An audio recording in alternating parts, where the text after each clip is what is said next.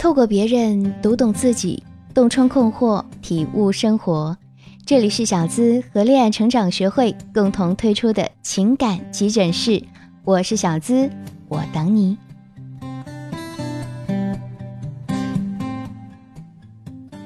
有时候我们看上一位男生啊，和他玩的挺嗨，也约了几次会，可是我们始终停留在有达以上恋人未满的状态。我们总不能冲上去和他说。你快来表白，我等得好着急呀！或者是默默的对男神好，但是请记住，谁都可以对一个人好。如果说对一个人好有用的话，那谁都可以追到男神了。我们回忆一下，韩剧中女主为什么能得到男主和那么多人的爱呢？她是傻傻的对男主好吗？当然不是了，傻傻的对一个人好是女二做的事情，而女二终究是配角。男主最多只把她当干妹妹，不会把她当做自己的心动女生。所以啊，你傻傻的对一个人好是没有用的，因为在两性关系中，男人天生是猎手，主动出击追求喜欢的女生是男人的天性。男人不经过努力追求得到的东西是不会珍惜的。所以啊，让男人来表白是一场蓄谋已久的勾搭。怎么做呢？第一。请端正观念，女孩追男生用的是勾引。女孩追男生不是说要你和男生一样，天天接他上下班，给他做爱心早餐，给他写情书，每天在他们家楼下等他。你要用你自己的方法引起他的注意，让他觉得你好，再慢慢的靠近你。在你追逐他的过程当中，你可以暗示，但是请记住啊。在牵手、接吻、推倒、求婚这些关键节点，请把主动权交给男生。你需要做的只是勾引他，吸引他去完成这些动作。第二，在男神心中建立高价值。恋爱不是扶贫，如果你的男神是八分，而你只有五分，八分的男神很难对你有兴趣的。所以，全方位提升自己的价值，直至能够达到能够匹配你的男神的程度，至关重要。我以前呢，就有一个学员喜欢上了一个父母亲给他介绍的相亲对象，见了一次之后，对方就对他冷淡了。他跑过来问我为什么会这样呢？然后我就看了他和男生的基本信息和照片之后啊，发现男孩的颜值至少高他三分，家境也比他好很多。如果他要引起男生的注意，只能在提升自己价值方面发力，比如说开始学习化妆，选择能够散发女人味儿的衣着，减肥，拓展自己的知识面，在事业上更加努力等等。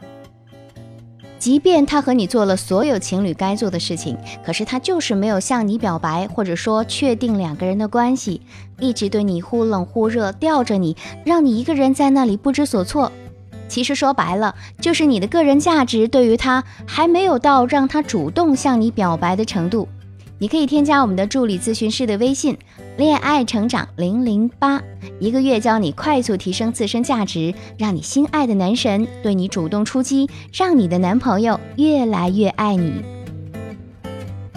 第三，展示自己的稀缺性，超级记忆等于超级符号。只有在他的记忆里留下超级符号，你才会让他念念不忘。比如说，周杰伦为什么不娶蔡依林，不娶侯佩岑，却娶了昆凌？因为昆凌给了他稀缺性，只有昆凌会和他玩游戏玩到深夜。为什么张柏芝最后抓不住谢霆锋？因为张柏芝走不进谢霆锋的音乐王国，而王菲可以。王菲和谢霆锋在一起，他们是可以一起探究音乐的。谢霆锋的音乐灵感从而不断迸发，比如你可以经常给他发红包，遇到开心的事情或者天气好，你想他的时候啊，你就给他发个红包。男人都是要面子的动物，你给他发红包，他不好意思不给你回礼，所以他很可能也给你发一个。你们经常这样发红包，慢慢的他想到红包就会第一时间想到你哟，发红包这件事就成了你们的专属记忆。第四，利用共谋推进关系。你们可以一起去做一件事，或者让他帮你完成一件事。通过寻求他的帮助，制造出交集，进而开始暧昧。再利用一些特殊环境下的肢体接触，让他主动表白或者主动吻你。我的闺蜜啊，以前就爱上了她的减肥教练，于是呢，她就利用减肥这个事情和她的教练有了很多的交集。每次她的教练和她讲减肥原理的时候，她都听得很认真，并赞叹教练的教学模式真好，让她成功减重。每次体重有变化，她都会积极的和教练沟通。时间久了，两个人就很熟悉了。从减肥聊到人生哲学，闺蜜仰慕教练的才华，开始喜欢上教练。接下来的日子啊，两个人的关系也开始暧昧起来。闺蜜就来找我，纠结要不要表白呢？我就告诉她，你可以使用肢体接触法，向对方释放好感。如果对方也对你有意思，就会回应你啦。于是呢，闺蜜就找了个机会，她和教练说，她想专门减腿，教练就教了她几个动作。因为她的动作做的不到位，教练就过来纠正她。两个人靠得很近，在身体接触的过程当中，教练主动吻了她。我再来举个制造肢体接触的例子，你可以约他出来看电影，电影呢可以选择感人的爱情片，在看电影的过程当中，感人的情节令你小声抽泣。男人嘛都有英雄主义情节，他就会问你怎么了，趁着他给你递纸巾的时候，你可以靠近他一点。在这个过程当中，就可以有肢体接触。注意一点呢，如果你要用这一招，约会之前一定要洗头，这样在安慰你的过程当中，你趁机靠在他肩膀上，你的发香会让他恍惚，让他沉醉。相信我，在这种氛围里，他一定会忍不住吻你的。第五，妩媚吸引法，展示女人特有的性魅力。在潜意识层面吸引他。如果你是长头发，在前一天或者出门之前，在你的发尾啊喷一点香水。当你挨着他坐的时候，不经意的撩一下头发，让他看到你的这个性感动作，并且嗅到你的发香。如果你的腿还不错，你可以在他对面坐着的时候双腿交叉。你也可以在喝饮料的时候不经意的吸吸管。第六，破釜沉舟法。当我们释放出足够好感，如果男生喜欢你，他一定会主动来表白；如果他还不来表白，可能他目前还不喜欢你。还有一类男人啊，他明知道你喜欢他，但不推进关系，而是默默享受你对他的好，态度暧昧，怎么办呢？对于这种男人，可以采取破釜沉舟法，赌一把。大多数成功都是反人性的，感情也不例外。正常的表白逻辑是。我很喜欢你，反过来更正确的做法是把表白中的“我很喜欢你”改成“我很不喜欢你”，然后接着说：“你的存在让我的状态很不对，我变得患得患失，尤其是看见你在朋友圈给别的女生点赞的时候，我很难过。哎，我们还是先不要联系了，等我调整好状态之后再做朋友吧。”这一段所谓的“恶人先告状”的告白，是利用人们的损失规避心理。